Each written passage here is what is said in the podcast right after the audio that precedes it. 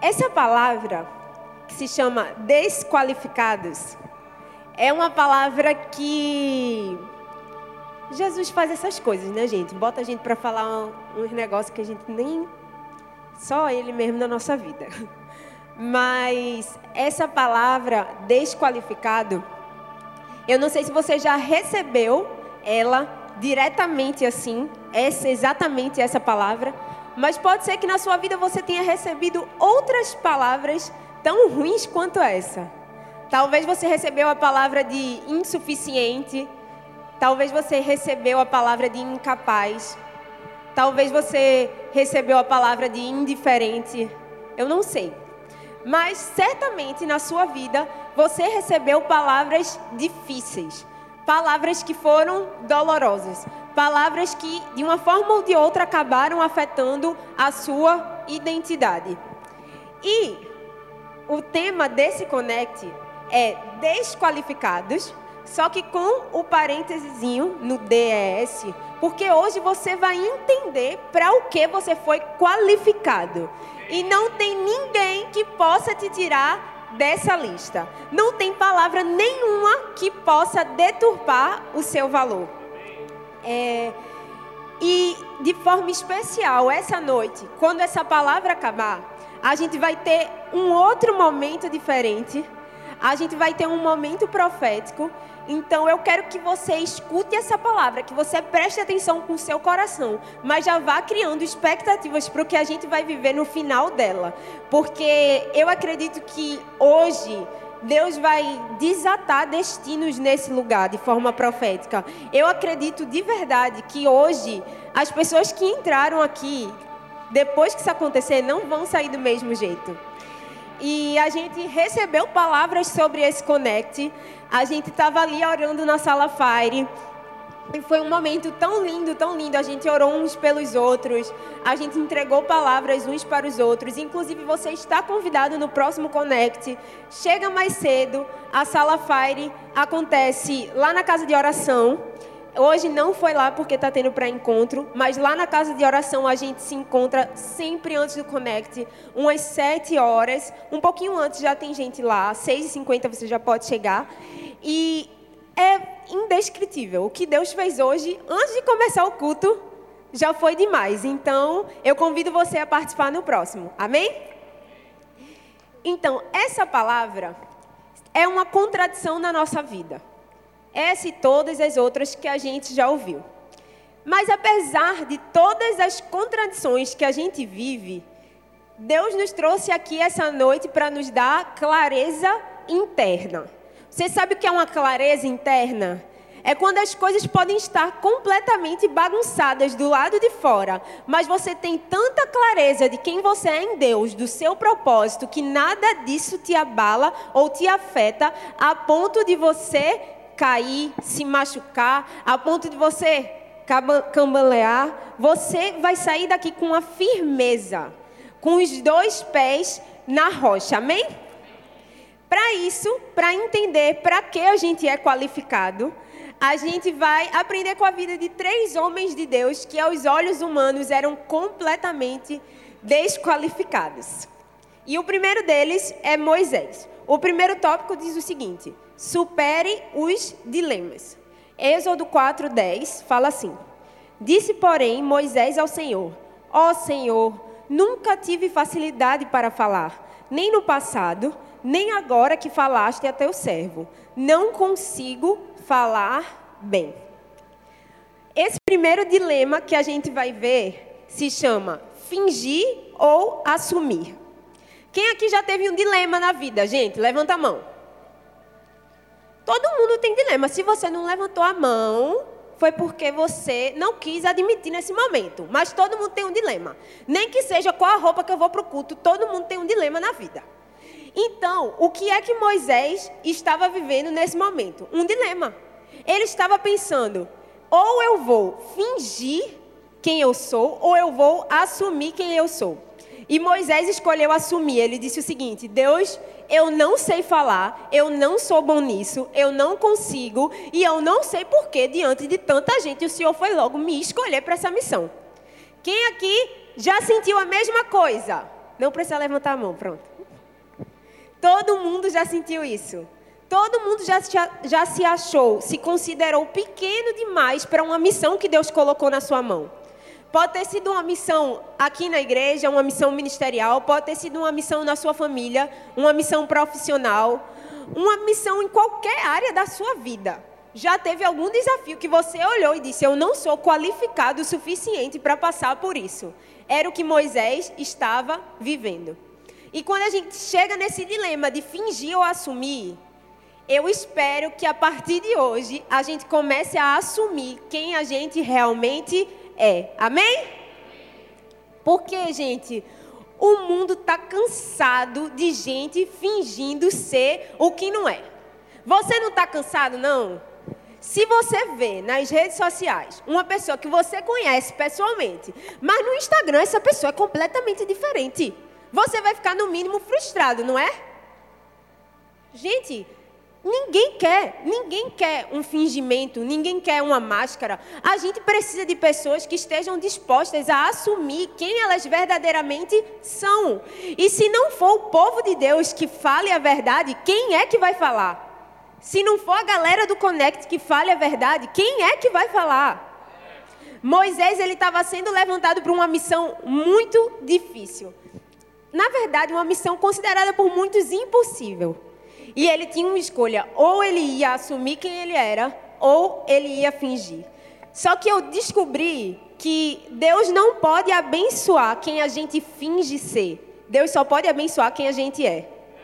Então, enquanto você estiver fingindo ser quem você não é, Deus nunca vai poder te abençoar. Ele não tem acesso à sua mentira, ele tem acesso ao seu coração.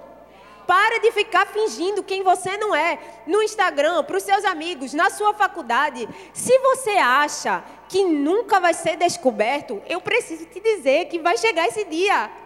Ninguém consegue interpretar um papel por muito tempo na vida. Não há nada oculto que não seja revelado. Deus revela, gente. E eu espero que antes dele revelar, você veja que há beleza em ser você e você pare de fingir ser o que não é. Foi isso que Moisés teve que fazer. Tem uma frase que eu gosto muito que diz o seguinte: Você não precisa viver na fraqueza para sempre. Você precisa ser sincero sobre quem você é. Você não precisa ser simplesmente quem você é, você precisa ser quem você é à luz de Deus, à luz do Senhor. Amém? Amém ou não amém? Como disse o pastor Geraldo, gente. Agora melhorou um pouco. Você vai chegar lá. Moisés, o nome dele significa tirado das águas. E ele, ele viveu um monte de coisa doida na vida dele. Primeiro que a família que resgatou ele era, na verdade, a família que ia mandar matar. Então, eu imagino que ele tinha muitos conflitos internos. Ele tinha que lidar com muitas informações num curto período de tempo. Mas a verdade é que Moisés, ele teve que parar de viver em função das pessoas. Ele teve que abandonar de uma vez por toda, por todas as expectativas alheias. Porque imagine, se Moisés fosse agradar a mãe dele adotiva, ele ia matar o povo que era o povo dele. Se Moisés fosse agradar a mãe dele biológica, ele ia se libertar e ir contra o povo que tinha criado ele. Ele disse: Deus, eu só tenho uma opção aqui, eu estou entre a cruz e a espada. Eu tenho que fazer o que o Senhor quer que eu faça, mesmo que seja difícil. Vão ter situações na nossa vida que a gente vai ter que encarar. A gente vai ter que se posicionar. A gente está num tempo onde a passividade, ela não é só perigosa ela está matando pessoas por aí. A passividade, ela mata espiritualmente e às vezes até fisicamente. Então, a gente precisa aprender a se posicionar se a gente deseja realmente ser qualificado para o que Deus chamou. Seja real com você mesmo, seja real com Deus, o Senhor já te conhece. Tem gente que ora como se Deus não conhecesse o coração da pessoa. Como é que você quer enganar até Deus que está no céu? Pelo amor de Deus. Não tem condição, gente. Não tem. Deus é o primeiro que sabe tudo ao seu respeito. E mesmo assim, Ele quer que você chegue até Ele e seja sincero. Então, existe um caminho, existe uma ponte. Você não pode ficar do outro lado da ponte com um fingimento esperando chegar até o seu destino. Essa ponte, esse caminho, ele só pode ser trilhado em verdade.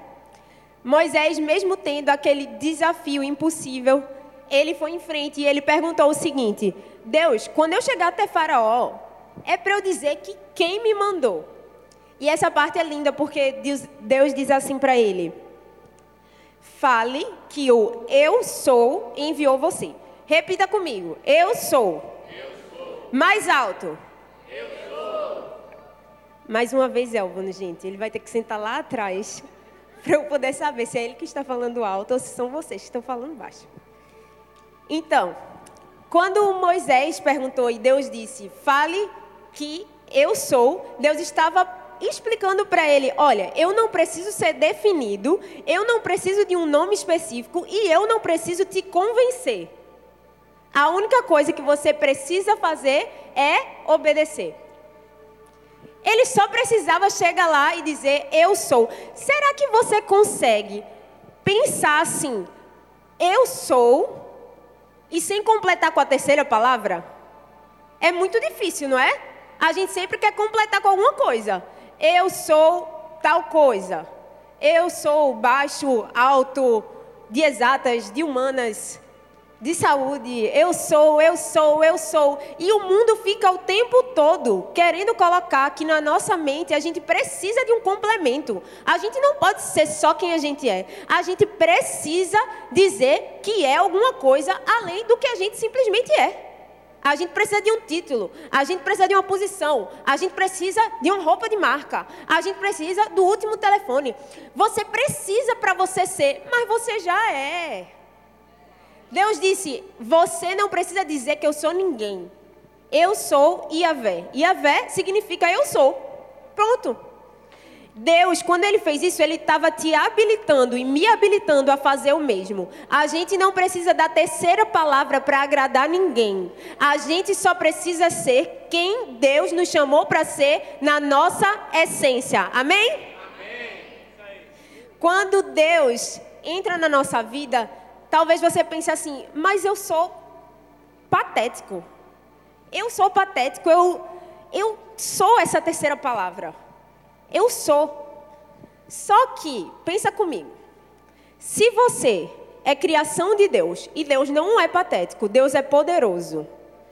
Deus te habilita a ser como filho dele tudo o que ele é. Em Deus, você é poderoso. Você não é patético. Você não é nada de ruim em Deus. E isso não significa que você vai ignorar as suas fraquezas. Isso significa ter clareza de quem você é. Porque Deus te ama com as suas fraquezas e tudo mais. Mas Ele não pede para que você se defina por elas. Amém? Em segundo lugar, para entender que você é qualificado e parar de se sentir desqualificado, entenda a verdadeira meta. E agora a gente vai falar sobre Paulo.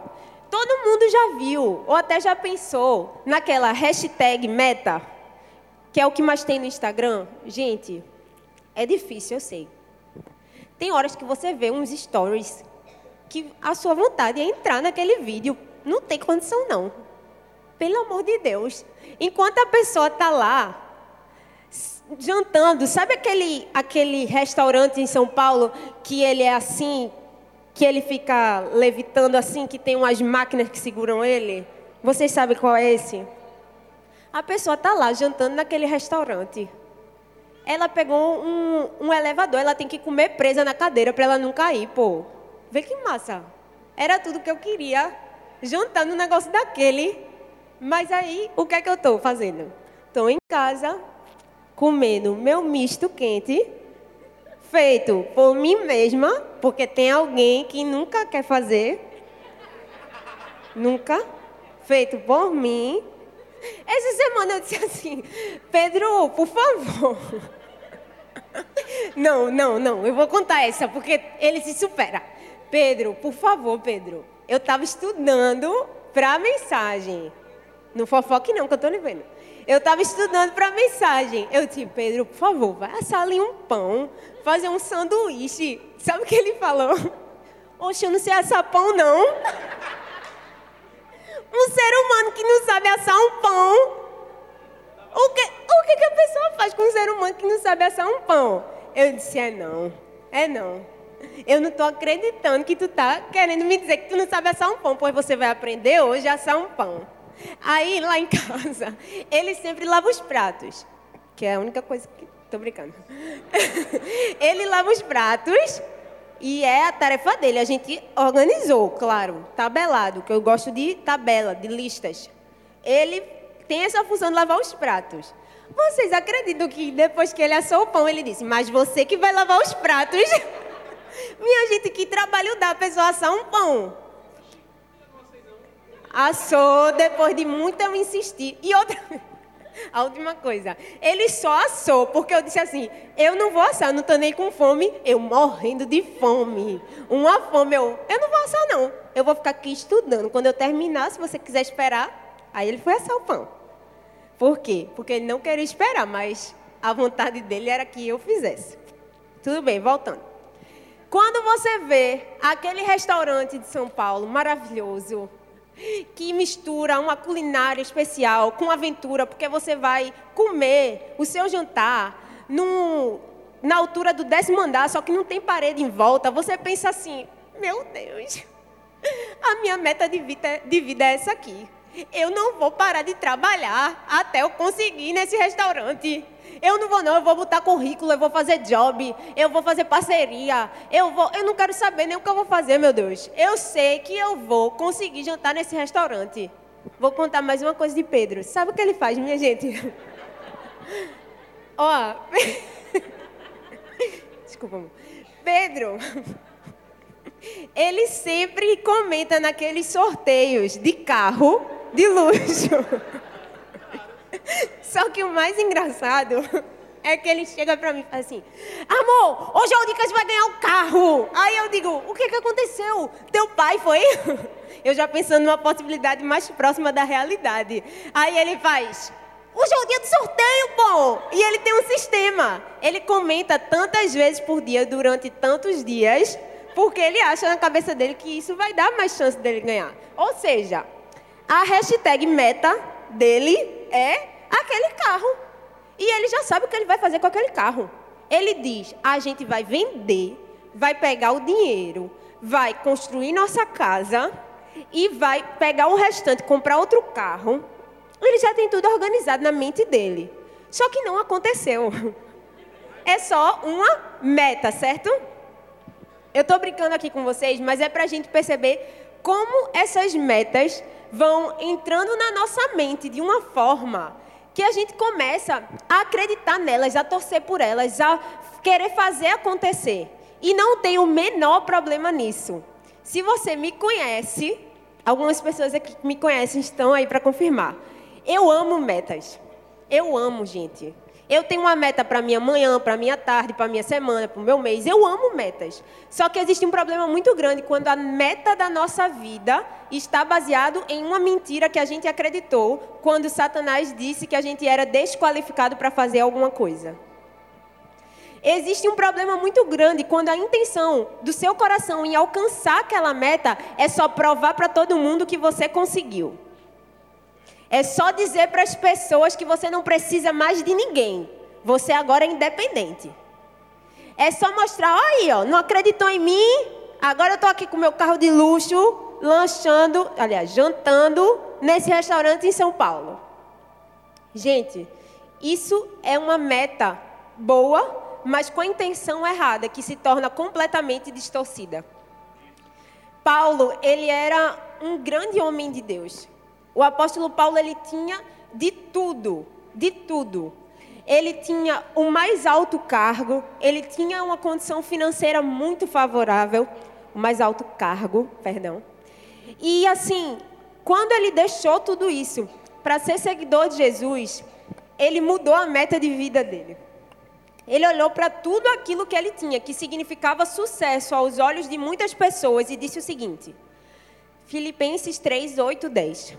Mais do que isso, considero tudo como perda, comparado com a suprema grandeza do conhecimento de Cristo Jesus, o meu Senhor, por cuja causa perdi todas as coisas. Eu as considero como esterco para poder ganhar Cristo e ser encontrado nele, não tendo a minha própria justiça que procede da lei, mas a que vem mediante a fé em Cristo, a justiça que procede de Deus e se baseia na fé. Quero conhecer a Cristo, ao poder da sua ressurreição e a participação em seus sofrimentos, tornando-me como ele em sua morte. Paulo ele não tinha conquistado nada de errado na vida. Não tem problema você ser promovido no seu trabalho. Não tem problema você ter um carro de luxo e jantar no restaurante que não tem parede em São Paulo. Mas você tem que entender a intenção do seu coração e o propósito que Deus tem para você. Porque se você passar a sua vida toda tentando conquistar algo que Deus nem queria para você, vai ser uma frustração você, quando você chega lá. O carro pode ser maravilhoso, mas não vai te trazer alegria. A comida pode ser maravilhosa, mas não vai te trazer paz. Você precisa alinhar a sua meta para viver como alguém que é qualificado em Deus. Amém?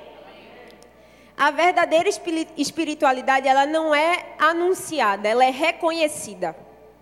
O que isso significa? Você não precisa sair por aí dizendo, ah, porque eu sou crente, eu sou crente, eu sou crente, mas ninguém reconhece isso nas suas atitudes, porque você tem na intenção do seu coração metas de uma pessoa que não foi qualificada por Deus.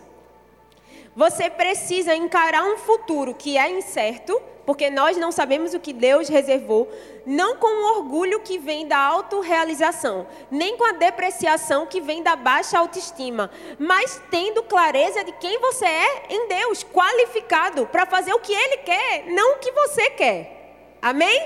Amém. Em terceiro lugar, vença de dentro para fora.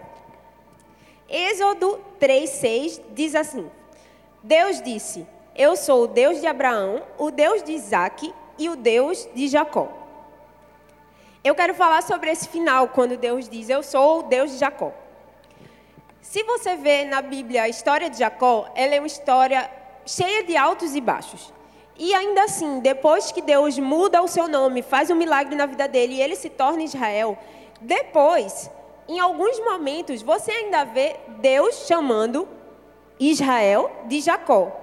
É como se Deus estivesse lembrando a ele que ele tinha sim recebido uma nova história, mas que o processo de transformação continuava todos os dias.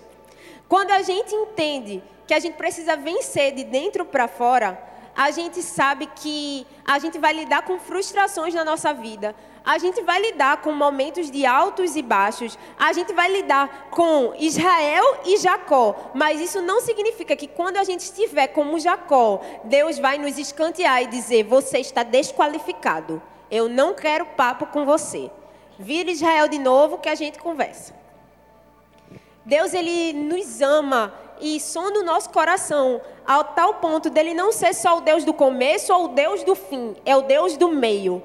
Naquele momento em que está mais difícil a gente continuar, naquele momento que está mais desgastante, naquele momento que está mais cansativo, que você dá uma caída, que você vacila, faz uma coisa errada, Deus não diz assim: vou te colocar na cela isolada. Você não está mais qualificado para nada. Não! Deus olha para você e diz: Eu te qualifico mesmo assim. Você é qualificado, você não vai sair dessa lista. Levanta e vem comigo que você vai continuar andando. Amém? Quando Jesus estava com Pedro, em alguns momentos, Jesus chamou Pedro de Simão, também como Deus havia feito com Jacó e Israel. E eu acho que Deus fez isso para nos mostrar que a fragilidade ela pertence à nossa humanidade. Não tem como, mesmo depois de aceitar Jesus, mesmo de, depois de sermos novas criaturas, não tem como, é impossível uma vida sem fragilidade. A diferença está em como lidamos com essa fragilidade. Nós precisamos entregar todas as fragilidades diante do altar do Senhor. Nós precisamos nos permitir ser curados. Senão a gente vai ficar para sempre nessa lista de espera, quando o nosso nome já estava qualificado, a gente já tinha sido aprovado por Deus. Você consegue entender? Amém? Gente, para concluir, A palavra de hoje vai ser um pouco mais rápida por causa desse momento do final, mas eu quero dizer que se você chegou aqui se sentindo desqualificado, tá tudo bem. Todo mundo já se sentiu assim alguma vez na vida. Mas eu quero te lembrar de alguém que esteve num tribunal por causa de você e por causa de mim. Alguém que escolheu nos substituir e aguentou acusações mentirosas, aguentou inclusive até a morte. E essa pessoa foi Jesus.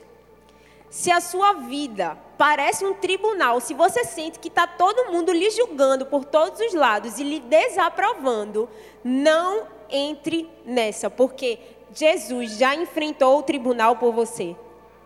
Jesus foi condenado, ele não só enfrentou o tribunal, ele foi condenado injustamente, ele não precisava passar por aquilo, mas ele passou calado por causa do meu e do seu pecado. Então, mesmo diante das nossas falhas, das nossas fraquezas, das nossas fragilidades, Jesus continua dizendo: Eu estou com você. Eu já passei pelo tribunal. Ninguém, ninguém pode fazer o que eu fiz por você. Eu que lhe qualifico. Sabe, não é a sua aparência que lhe qualifica, não é o seu cargo aqui dentro da igreja ou fora que lhe qualifica. Não é quanto dinheiro você tem, não é o carro que você anda, não é a faculdade que você passou, não é nada disso que lhe qualifica. Quem realmente lhe aprova é Deus. Ele é a única pessoa que tem essa autoridade. Ninguém mais recebeu na terra ou embaixo da terra autoridade suficiente para te desqualificar em nada. Ah, mas você, você não é bom o suficiente para fazer isso. Se Deus te chamou para fazer, Ele que te qualificou, Ele que te aprovou, Ele vai fazer com que você faça, com que você complete a missão. Existe algo específico que Deus te chamou? Existe mas ele não vai poder fazer por você. Enquanto você acreditar no seu coração que você é desqualificado, não vai dar certo. Aí você pode dizer, Deus, mas o Senhor podia ter me chamado, Senhor, para eu fazer alguma coisa que eu fosse bom, que fosse mais fácil, que pelo menos eu tivesse feito, já tentado alguma vez. Se você fosse fazer algo que você é tão bom que você não precisasse de Deus, você ia morrer pelo orgulho. Deus quer que você faça o que Ele te chamou para fazer, mas Ele quer que você saiba de quem você depende. Ele te qualifica, mas não te deixa independente. Ele te qualifica, mas ele não te deixa sozinho. Se você não acreditar que é Deus quem está fazendo o que você precisa fazer, você vai ser desqualificado e não é por Deus mas pelo seu próprio ego. A vaidade faz isso. A vaidade mata um coração humilde.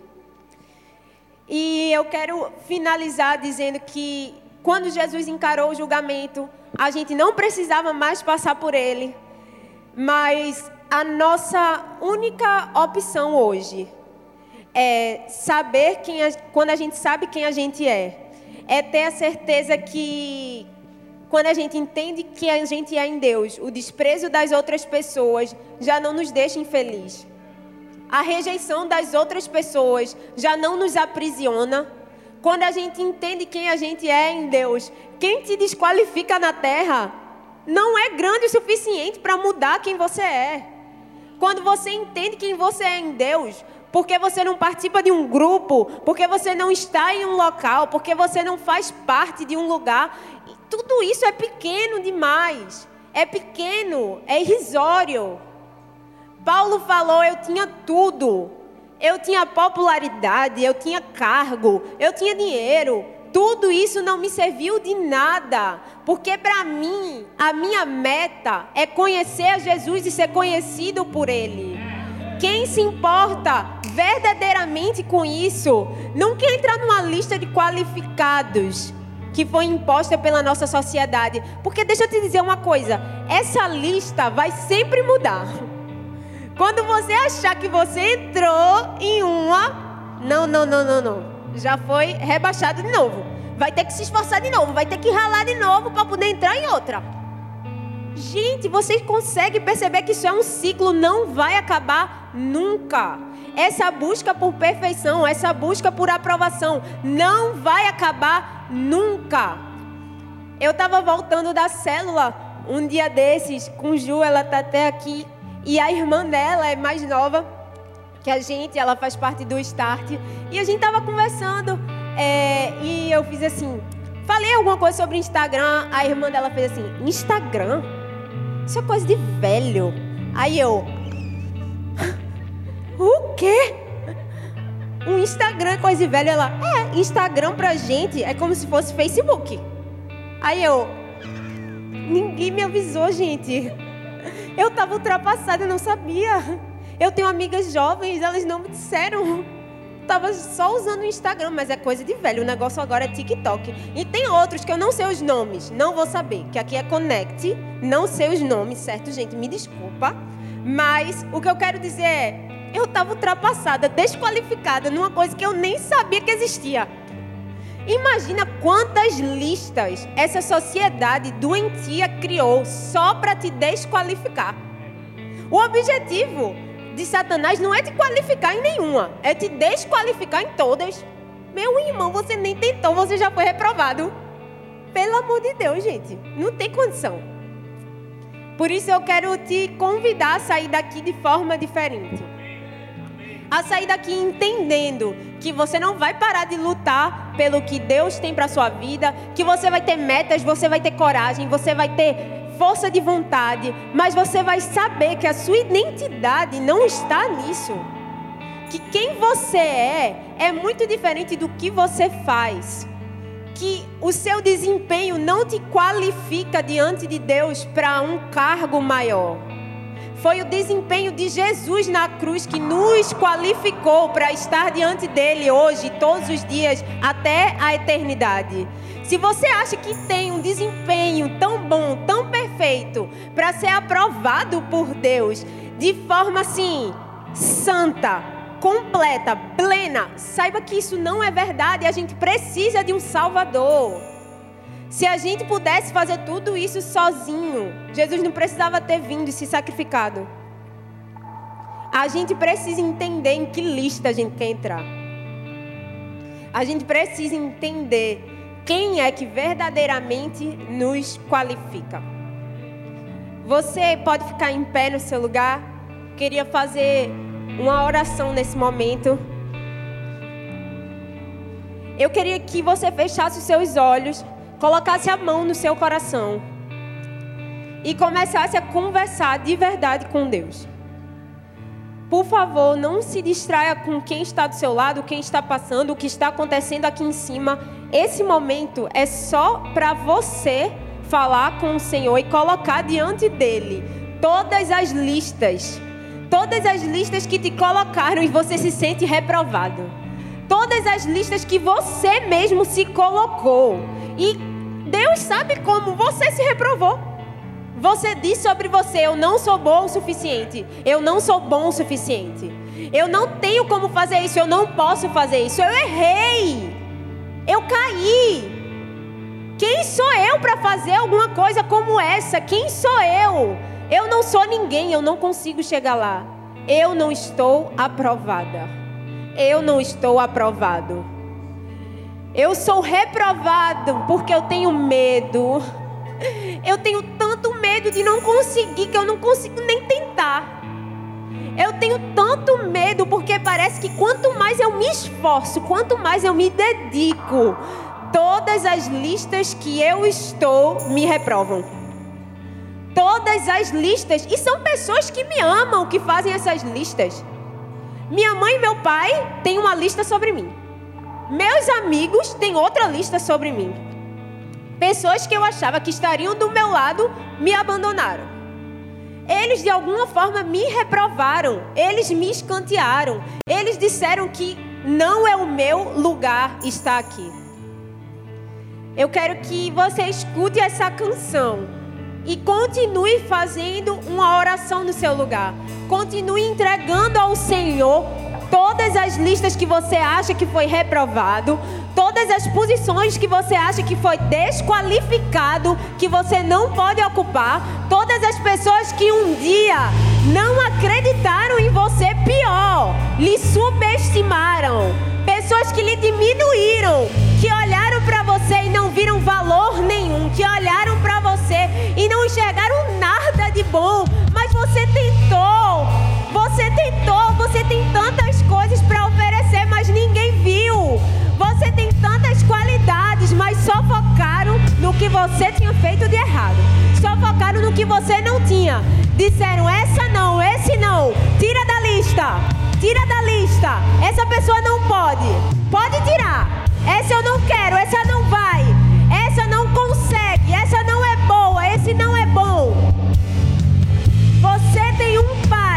Que lhe valoriza como ninguém mais na sua vida pode lhe valorizar. Você tem um pai que olha para você de uma forma que ninguém mais olha.